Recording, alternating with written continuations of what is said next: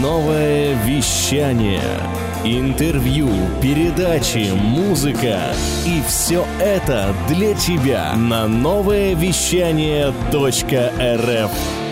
Включай. Мы развиваемся каждый день. А ты? Теплые новости. У кого? Короче. Митя. Новое вещание.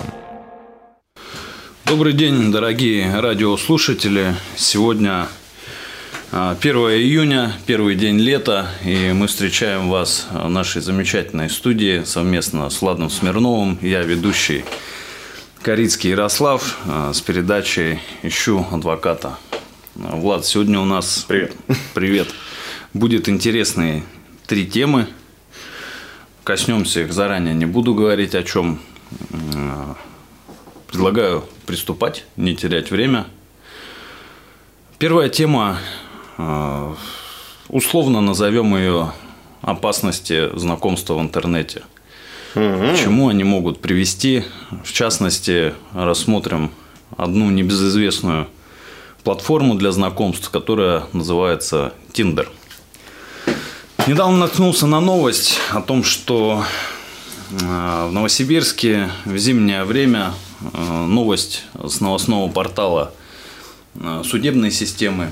Кстати, все сведения о судебных заседаниях, о результатах и э, ходе рассмотрения дел вместе с итоговыми решениями, которые принимаются при рассмотрении дел э, в случаях, когда заседания не являются закрытыми, э, они являются открытыми, и каждый человек может знакомиться с судебной практикой, э, поискать ситуации, которые, возможно, схожи с его проблемой, посмотреть, как суды ее разрешают. Э, Ну, это достаточно сложно, нужно там ориентироваться. Так вот, наткнулся на новость о том, что новосибирец познакомился э, в сети интернет на одном из э, новомодных порталов э, для знакомств с девушкой, договорился о встрече на Михайловской набережной.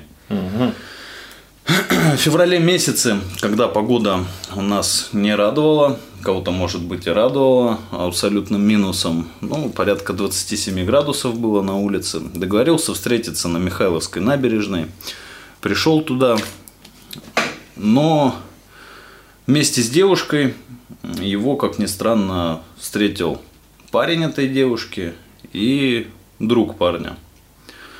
Что было дальше, интересно? Парня... Как-то загадочно, пока все это начинает. так. Э, Не успев познакомиться, этот парень э, был избит, раздет в мороз и переброшен за перила э, в область нашей реки. Замечательно. Вот, дело поступило в Октябрьский суд. Данные действия были квалифицированы как разбойное нападение. Парню 27 лет, то есть достаточно взрослый уже, девушка 24-летняя, ну, которые совершили, вступили в сговор. Обвинили их в том, что они избили и ограбили мужчину. Кстати, помимо одежды, в него забрали э, личные вещи ценные, ему был причинен материальный ущерб. А, Обвиняемые живут в Стогучине. По версии следствия решили напасть на 35-летнего новосибирца. А, Девушка познакомилась в социальных сетях и, чтобы совершить преступление, предложила мужчине увидеться на Михайловской набережной. В вечернее время приехали, напали, нанесли удары по голове и телу, забрали сотовый телефон и деньги, сняли куртку, перекинули через перила высотой в 4 метра на замерзшую. А, Достаточно часто встречаются такие ситуации, когда платформой, площадкой для э, начала совершения преступных действий является сеть интернет.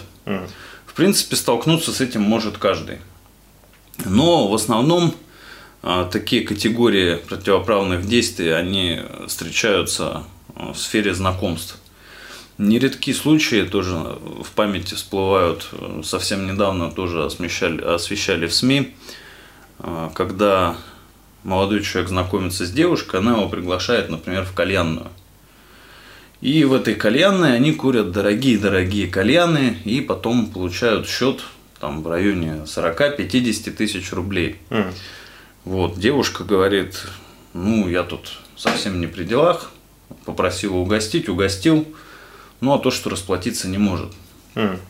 Вот, доказать достаточно сложно, что в данном случае человек был обманут, и что, например, девушка состояла в каком-то сговоре э, с владельцем кальянной. Однако такая практика есть. А, то есть доказали все-таки?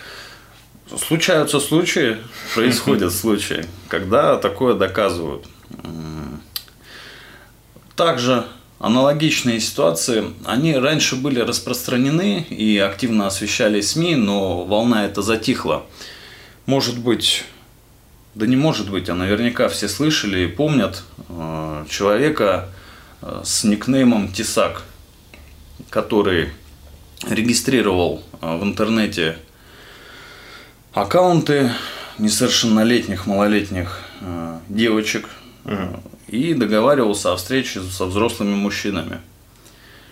Э, В ходе встречи, э, в момент предполагаемого знакомства, этих взрослых мужчин встречали не маленькие девочки, с которыми они шли навстречу, а взрослые, очень серьезные, возможно, агрессивные мужчины такой грузной комплекции, мощные спортсмены. Вот. Что было дальше? Это все есть в сети. Об этом уже все разговаривали. А, Не могу сказать, хорошо это или плохо, но могу выразиться с правовой точки зрения. Фактически ничего плохого-то и не произошло. А то, что человек хотел с кем-то встретиться, это сугубо по личной договоренности. М, Сомнительно. Ну, к чему это привело? Как правило, в благих побуждениях. Наверняка он это делал, чтобы не допустить реальной встречи. Но в его действиях содержались признаки иных преступлений. В частности, причинения телесных повреждений, нанесения побоев, порча имущества, если не ошибаюсь, там тоже была. Так вот, что же делать-то, если столкнулись с такой ситуацией, что договорились в интернете о чем-либо, а на деле происходит другое. Кстати, ситуация также распространена среди пользователей Авито. А, Ну вот, там вообще капец, да. вот это вот э, интересная тема с Авито доставкой. М. Я сам периодически что-то продаю на Авито. Это ни в коем случае не реклама, это всего лишь торговая площадка, на которой можно э, продать какие-либо вещи. Так вот, по умолчанию там стоит отметка о том, что возможна доставка службы Авито. Я не буду рассказывать, как она устроена, но расскажу, как действуют мошенники. Они договариваются о приобретении товара, предположительно э, для направления в другой город, в котором они якобы находятся. И в последующем скидывают ссылку, э, при открытии которой всплывает форма заполнения данных банковской карты, которая принадлежит лицу, разместившему объявление. М. Естественно, обосновывает он это э, лицо, которое предлагает совершить сделку, тем, что внесение данных реквизитов необходимо для получения денег по системе доставки Авито. Но на деле происходит считывание личных данных, и деньги в безакцептном э, порядке могут быть списаны. М. Лично на практике я сталкивался с такой категорией э, действий, когда люди пострадали, и, как правило, банки отказываются возмещать денежные средства, потому что в соответствии с э, договорами обслуживания счетов лицо, э, которое э, владеет счетами, электронными носителями, физическими носителями, картами, оно самостоятельно несет ответственность за сохранность личных данных от иных лиц.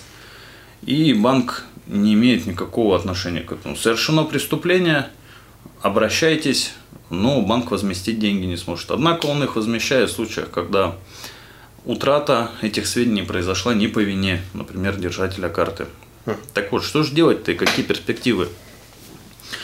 Ну, в первую очередь, если не удалось распознать обман, а в случае со знакомствами это может быть достаточно проблематично, просто нужно быть готовым к тому, что это произошло. С чем мы имеем дело? Мы имеем дело с компьютерными современными технологиями, программное обеспечение э, создается специально.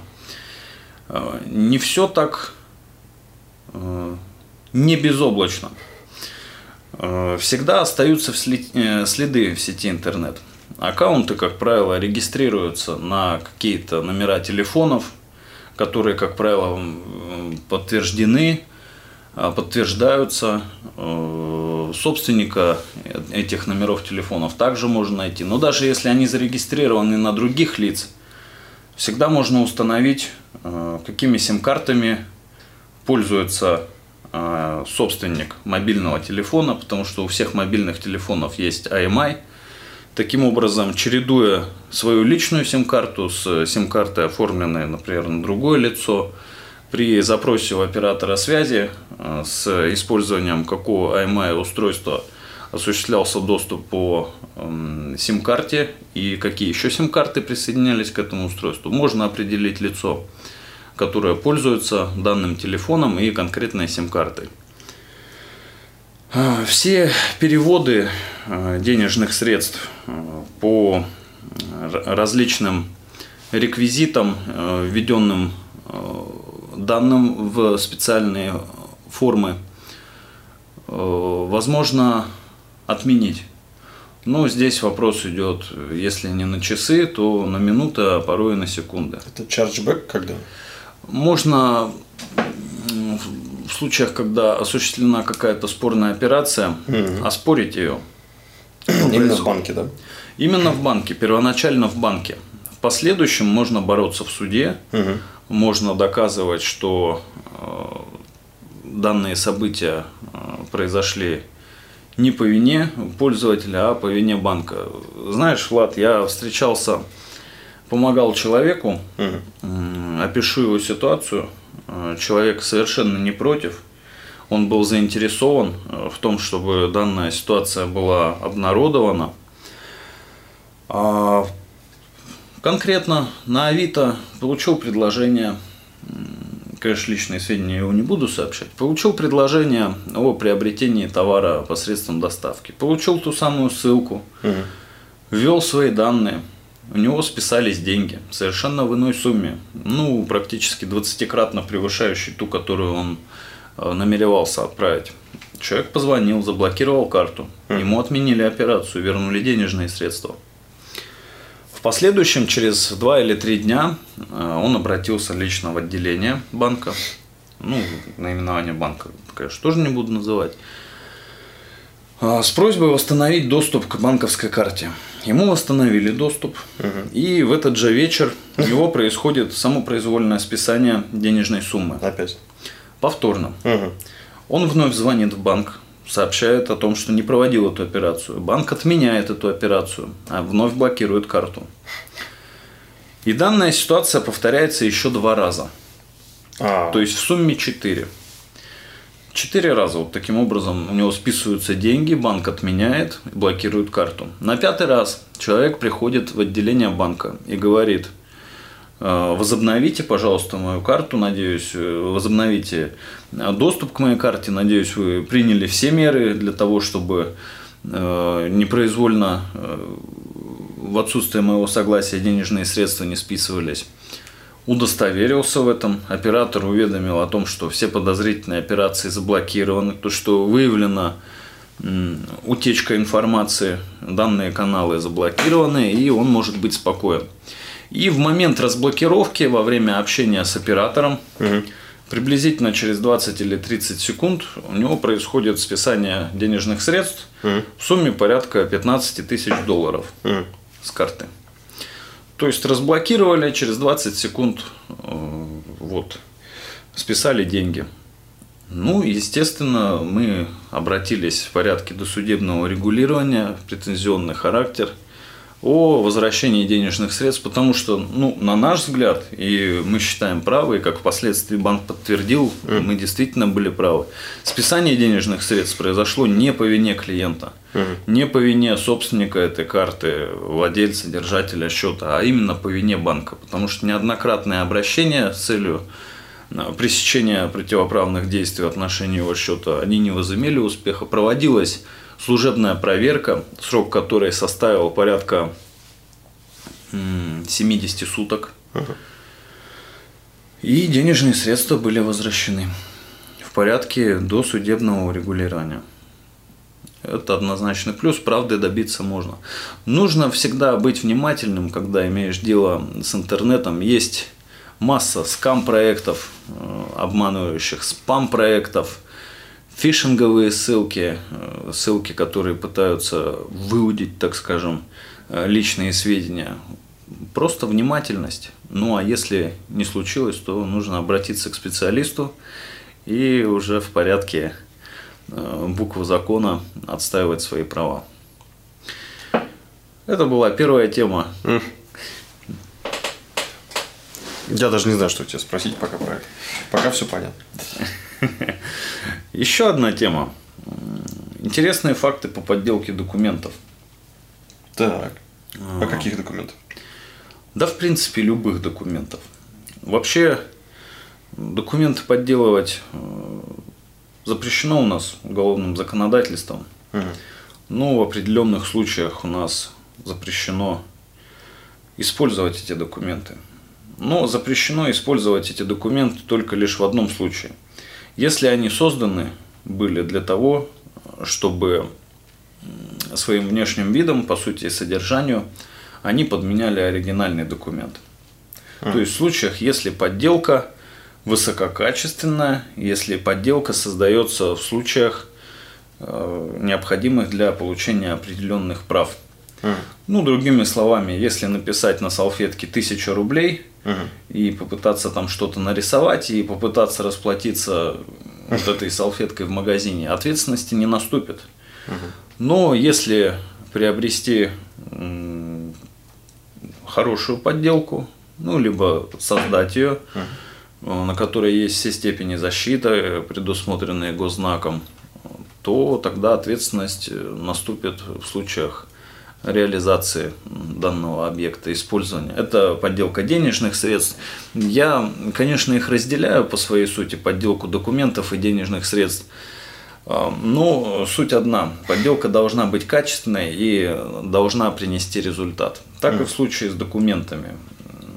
Вот, например, в Якутии а, тоже сведения найдены на просторах интернета, они в открытом доступе.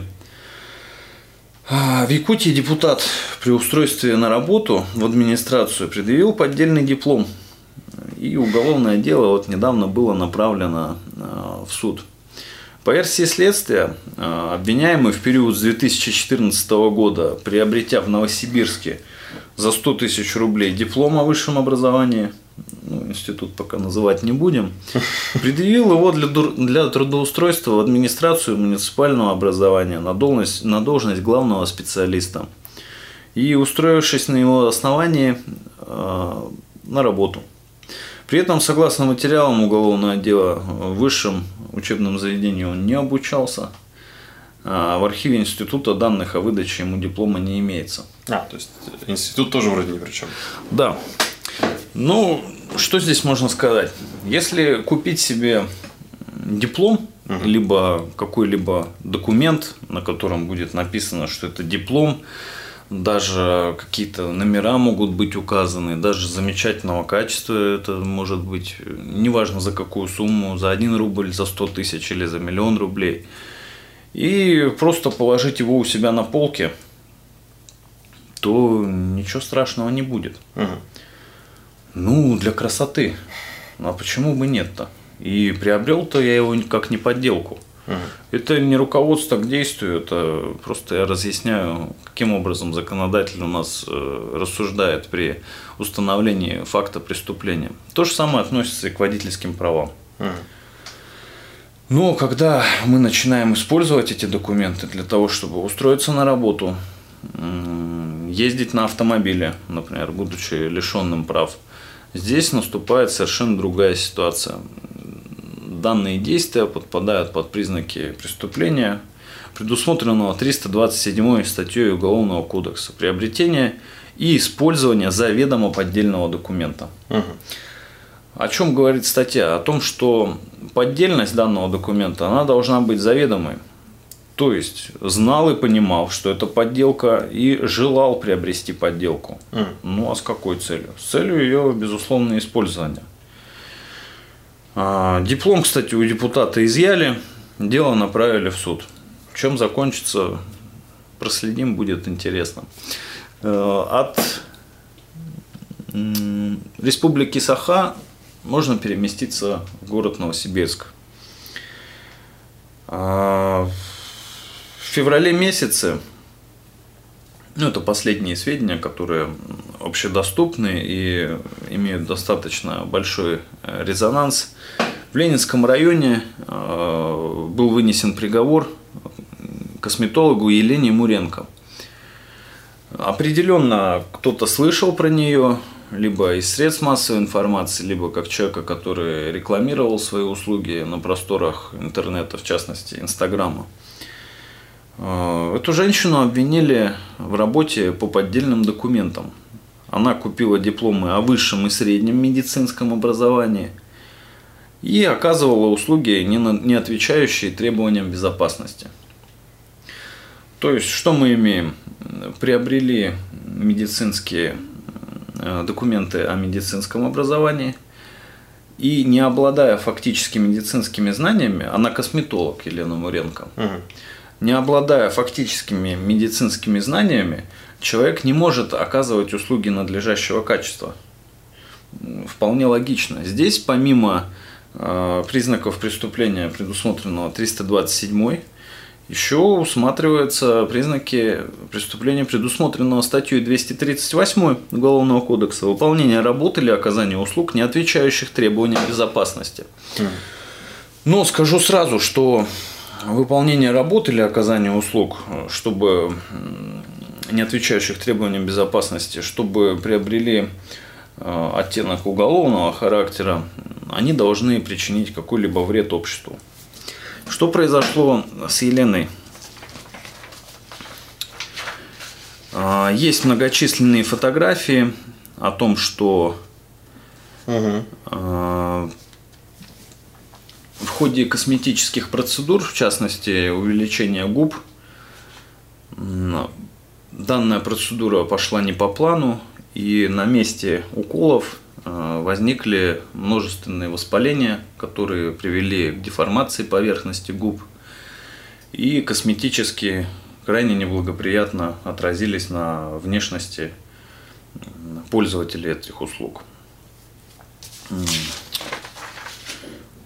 Как себя защитить, если столкнулся с некачественным оказанием услуг или, например, имеем подозрение о том, что лицо не обладает специальными навыками а, в том числе образованием, о которых заявляется. Действительно, рынок полон а, специалистов различных направлений. Возможно, ну, если есть судебная практика, возможно, среди них есть э, лица, которые заведомо обманывают э, своих потенциальных э, покупателей или клиентов о том, что они обладают определенными сведениями. Как это проверить? Ну, в случае, если с медицинскими учреждениями, либо косметическими, косметологам сейчас у нас отдельные требования, ну, безусловно, нужно ориентироваться на э, то, в каком заведении этот человек работает. Если это частная практика, лучше перепроверить. Потому что непосредственного контроля от своего работодателя, ну, например, какой-то косметический кабинет, э, под брендом которого работает специалист, арендует там, допустим, площади для оказания услуг. Безусловно, при приеме на работу в штат сотрудников работодатель обязан проверить его квалификацию, специализацию и документы, которые подтверждают возможность осуществления данного вида деятельности. Но стоит насторожиться, даже не насторожиться, а иметь в виду, что Э, при частной практике данный контроль отсутствует. Угу. Все эти сведения можно достоверно проверить о том, есть у лица образование, а, обучался ли он в каком-либо учреждении или нет. Как это можно сделать? В случаях, если это какой-то кабинет, либо учреждение, в котором лицо осуществляет свою деятельность, можно обратиться к непосредственному работодателю. А, в случаях, если в такой информации будет, а, предоставлении информации будет отказано, либо обращаться не к кому, то можно обратиться в органы надзирающие, контролирующие. Ну, в частности, можно обратиться в прокуратуру.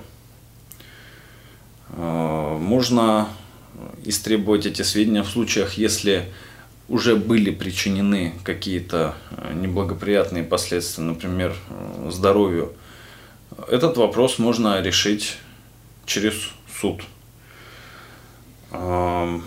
Нужно понимать, что разница между благоприятным исходом проведения каких-либо, например, косметических процедур, а, потому что потенциально всегда присутствует возможность наступления неблагоприятных последствий, и неблагоприятные последствия, наступившие в результате того, что лицо не обладает а, особыми навыками, это совершенно разные вещи.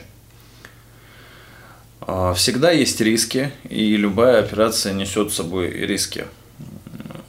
Каким образом наступили эти риски а, вследствие а, неграмотного проведения какой-либо операции, либо в случаях, возможно, потенциально высокого риска, это может установить экспертиза.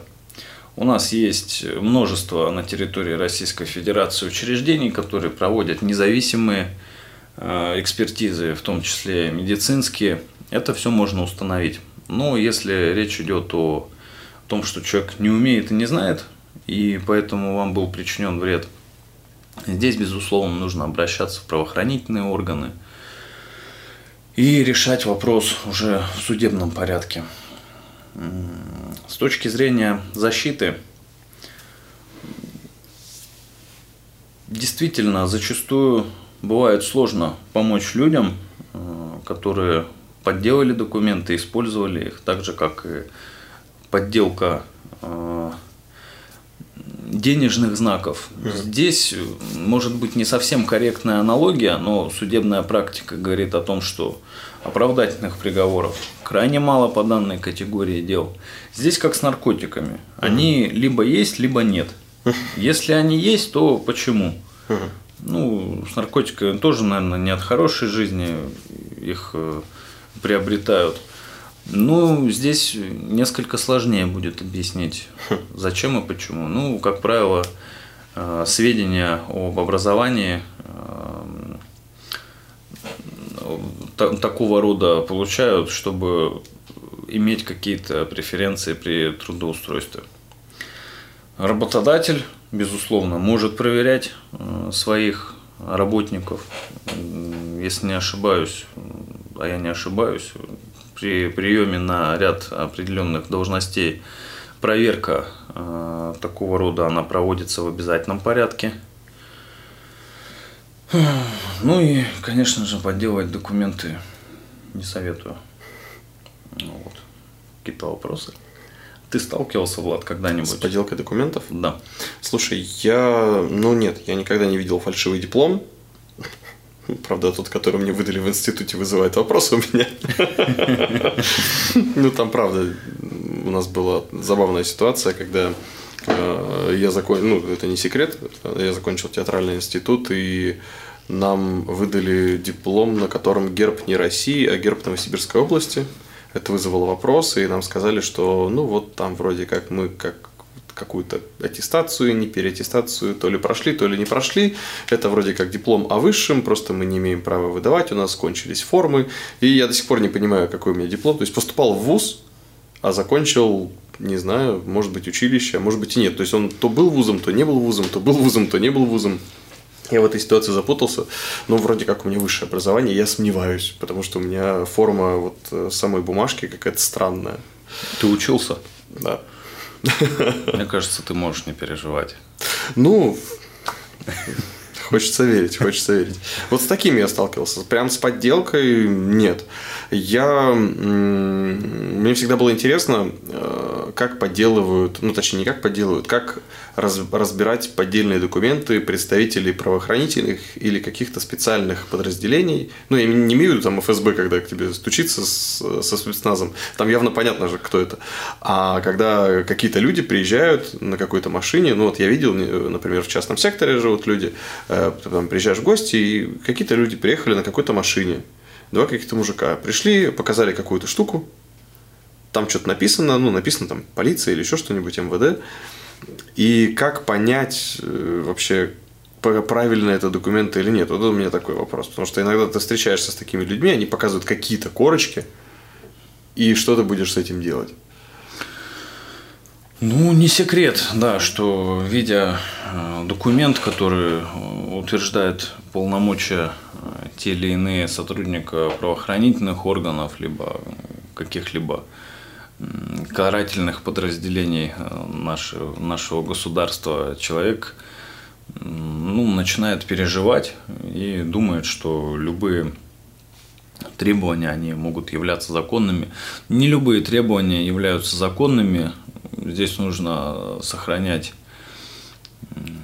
холодный ум и понимать, чего от вас хотят. Потому что, э, в принципе, на черном рынке перечень удостоверений, которые можно приобрести. Я так предполагаю, он широк. Если есть удостоверения, наверняка на них есть спрос.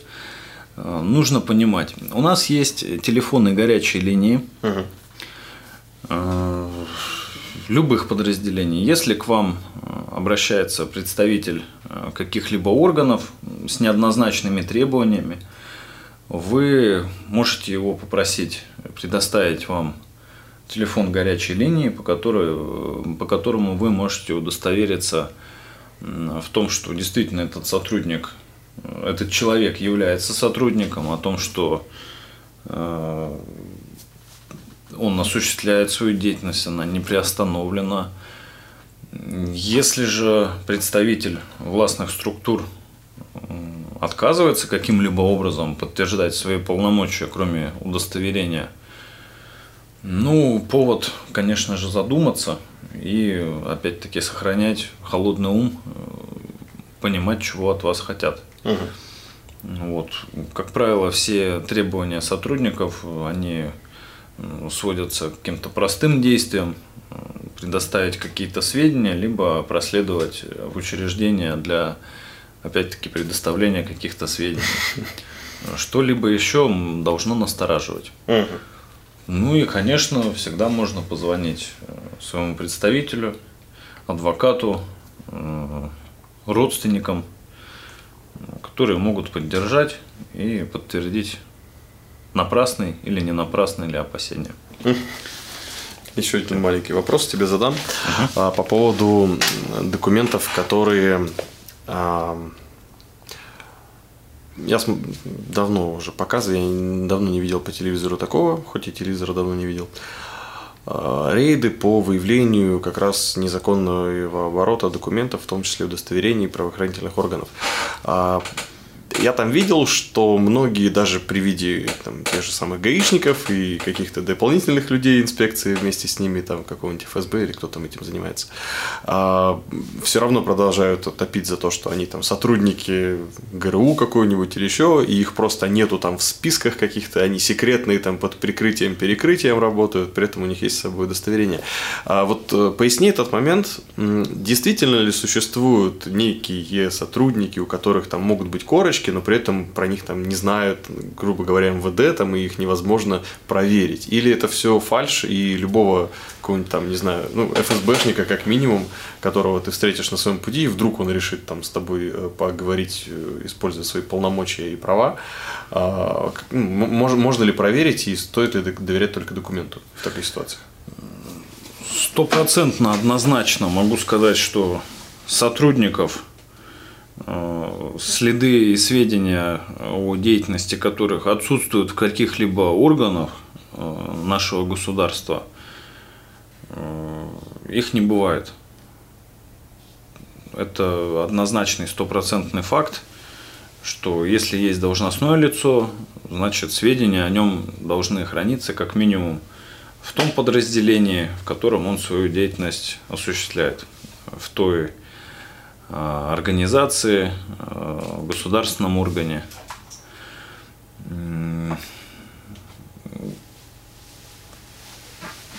И интересно, нет, таких сотрудников не бывает. Угу. Вот. То есть, если только корочки, значит, это явно какая-то гнилая история, опасная, мутная. Ну, точно могу сказать, что если сведения об этих э, людях не могут найти представители Федеральной службы безопасности, угу то, наверное, никто о них сведений никаких не может найти. Понятно. Конечно, и действия сотрудников ФСБ можно оспаривать, но зачастую это может быть достаточно проблематично.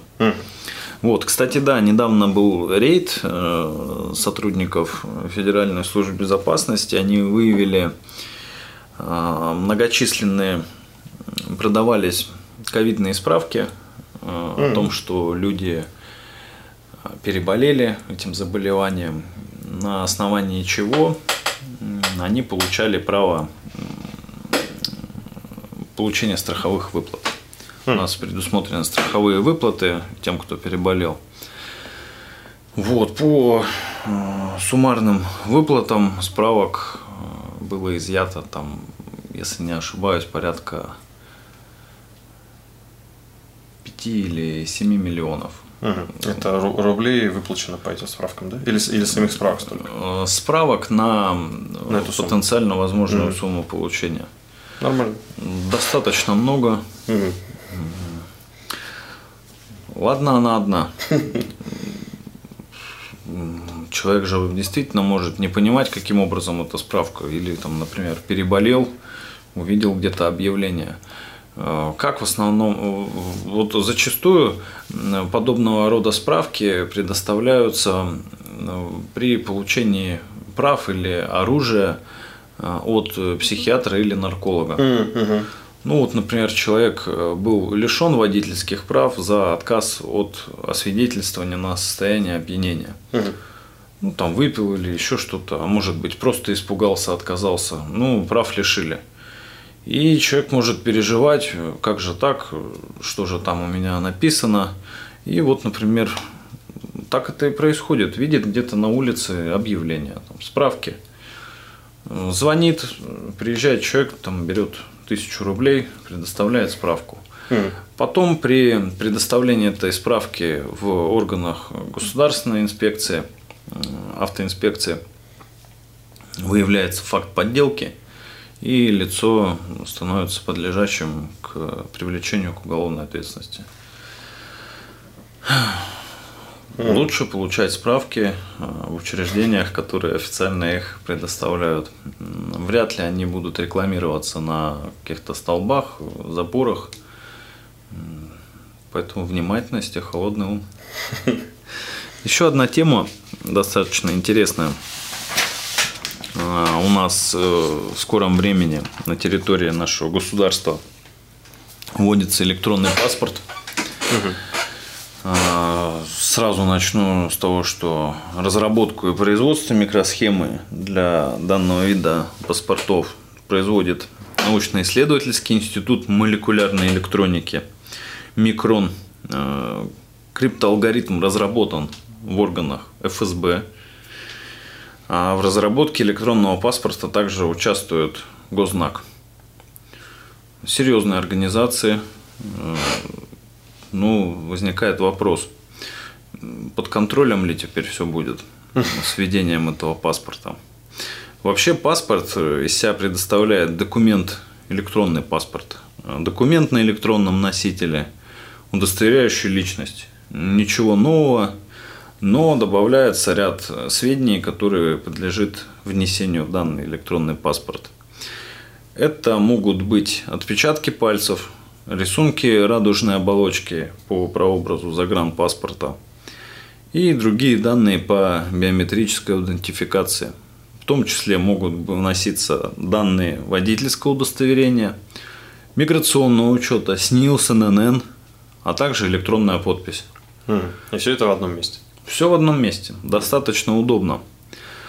А, кроме совершения, точнее, совершения операции с электронным паспортом будет доступно через, в том числе, мобильное приложение.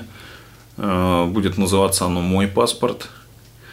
А, как утверждают создатели, в случаях э, утраты возможность заблокировать свой паспорт, э, она там, буквально какие-то секунды будет занимать. Выдача и внесение изменений будет осуществляться органами МВД. А, при оформлении заявки будут использоваться криптокабины, а, которые используются для оформления биометрических паспортов. Будут обладать данные электронные паспорта криптографической стойкостью. Как утверждает Википедия, Э, не могу сказать, что это достоверный источник на 100%, но криптостойкость не исключает возможность подделки. О чем идет речь? Э, многосложные системы шифрования данных подразумевают, что возможный взлом или обход системы защиты – а, несоизмерим с ценностью получения Выгоды. А, сведений, mm. содержащихся в зашифрованном виде, ввиду длительности такой расшифровки. Mm. Использование сумасшедших огромных мощностей производственных компьютеров, э, электронно-вычислительных мощностей. Ну, к примеру, там, на рядовом компьютере, обладающем средними параметрами, взлом такого рода может достигать тысячелетия по времени. Соответственно, можно представить, сколько нужно компьютеров и электронно-вычислительных мощностей, чтобы э, сделать это, например, за 5 минут. Ну, представим какой-то такой компьютер высотой с 50-этажный дом, и вряд ли он может быть у рядовых лиц, которые хотят э, использовать сведения из этого паспорта. А, кстати, самое что интересно, против а, внедрения электронного паспорта выступила Русская Православная Церковь. Хм. Ну, тут я ничего комментировать не буду, не вникал в этот вопрос, но обстоятельства очень интересные. Хм. Введение электронного паспорта подразумевает создание единой электронной базы с облачным хранением и доступом Будет применяться программное обеспечение на мобильных устройствах. В том числе рассматривается вопрос введения в будущем защищенных криптографически сим-карт. Это тоже проект органов э, Федеральной службы безопасности. Ну, здесь идет речь о доподлинной идентификации пользователя данные сим-карты.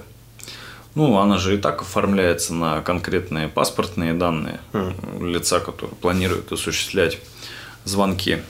Сейчас хотят это защитить. А, до недавнего времени, порядка, может быть, 10 лет назад, а, на том же самом а, электронном магазине Алиэкспресс можно было Э, заказать оборудование, предназначенное для копирования, создания дубликатов сим-карт. Угу. То есть фактически человек, имея доступ э, к сим-карте предполагаемый э, человека, который он хочет воспользоваться, он мог создать дубликат. У нас данные действия противоправны, совершать их, конечно же, нельзя. Здесь прообразом послужила эра кардеров 2000-х э, годов. Э, здесь речь идет о том, что раньше ввиду низкой степени защиты э, банковские карты копировались. Угу.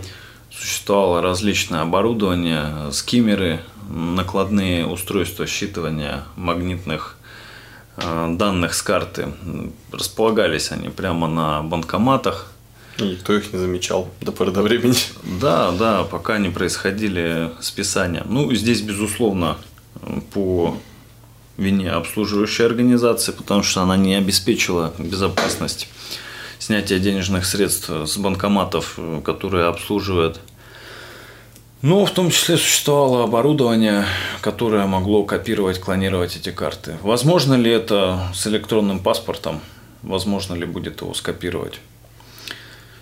Сложно сказать, но организации, которые занимаются его разработкой, в частности, Гознак, э, научно-исследовательский институт молекулярной электроники и ФСБ, mm. я думаю, что что-то интересное изобретут.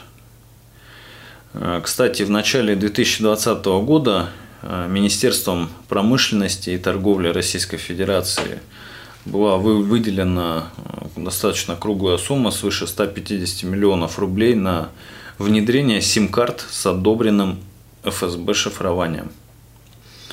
На каком этапе сейчас этот проект находится, неизвестно. Так же, как и с исследованиями, которые проводятся с использованием большого дронного коллайдера. Кстати, э, с июля 2020 года в Москве э, в ряде районов э, уже был введен этот паспорт. Бумажные паспорта перестанут выдавать в 2022 году, но они останутся действительны до окончания действия, либо до конца жизни владельцам. А, полностью замена бумажных паспортов э, будет произведена также к 2023 году. Электронный паспорт будет представлен как в виде пластиковой карточки, так и программы, установленные на смартфоны. Я, кстати, с удовольствием сделаю себе э, такого рода паспорт, потому что... Он не порвется, как минимум. Да, он не порвется, его, я думаю, будет просто восстановить. Ну и я думаю, что Э, удобство хранения всех документов в одном месте, оно неоспоримо. Кстати, в ноябре 2020 года глава Госзнака представил возможный вариант модели электронного паспорта. Э, не позднее 1 декабря 2021 года данный документ будет выдаваться э, по всей стране в рамках пилотного проекта и с июля 23 по всей стране. Вот как-то так.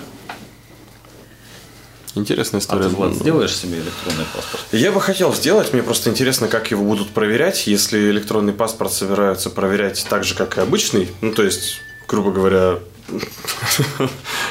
покажите да, как, и ты просто будешь эту карточку показывать, но я думаю, никакой разницы не будет с бумажным паспортом, тем более, что карточка, наверное, будет не так красиво выглядеть, как паспорт со всеми блестяшками, вот этими вот пробитыми дырочками в перфорации э, номеров и прочее. Если это будет электронная проверка, то, безусловно, э, преимущество появится. Мне просто кажется, что это не сразу произойдет. Кстати, в плане доказывания взаимодействия э, с теми или иными Э, подразделениями государственных органов э, есть неоспоримый плюс. Факт проверки и обращения к системе, э, содержащей сведения о данных паспортах, он будет фиксироваться и регистрироваться. Mm. Кем, когда, в какое время и с какой целью проводилась проверка ваших документов. документов.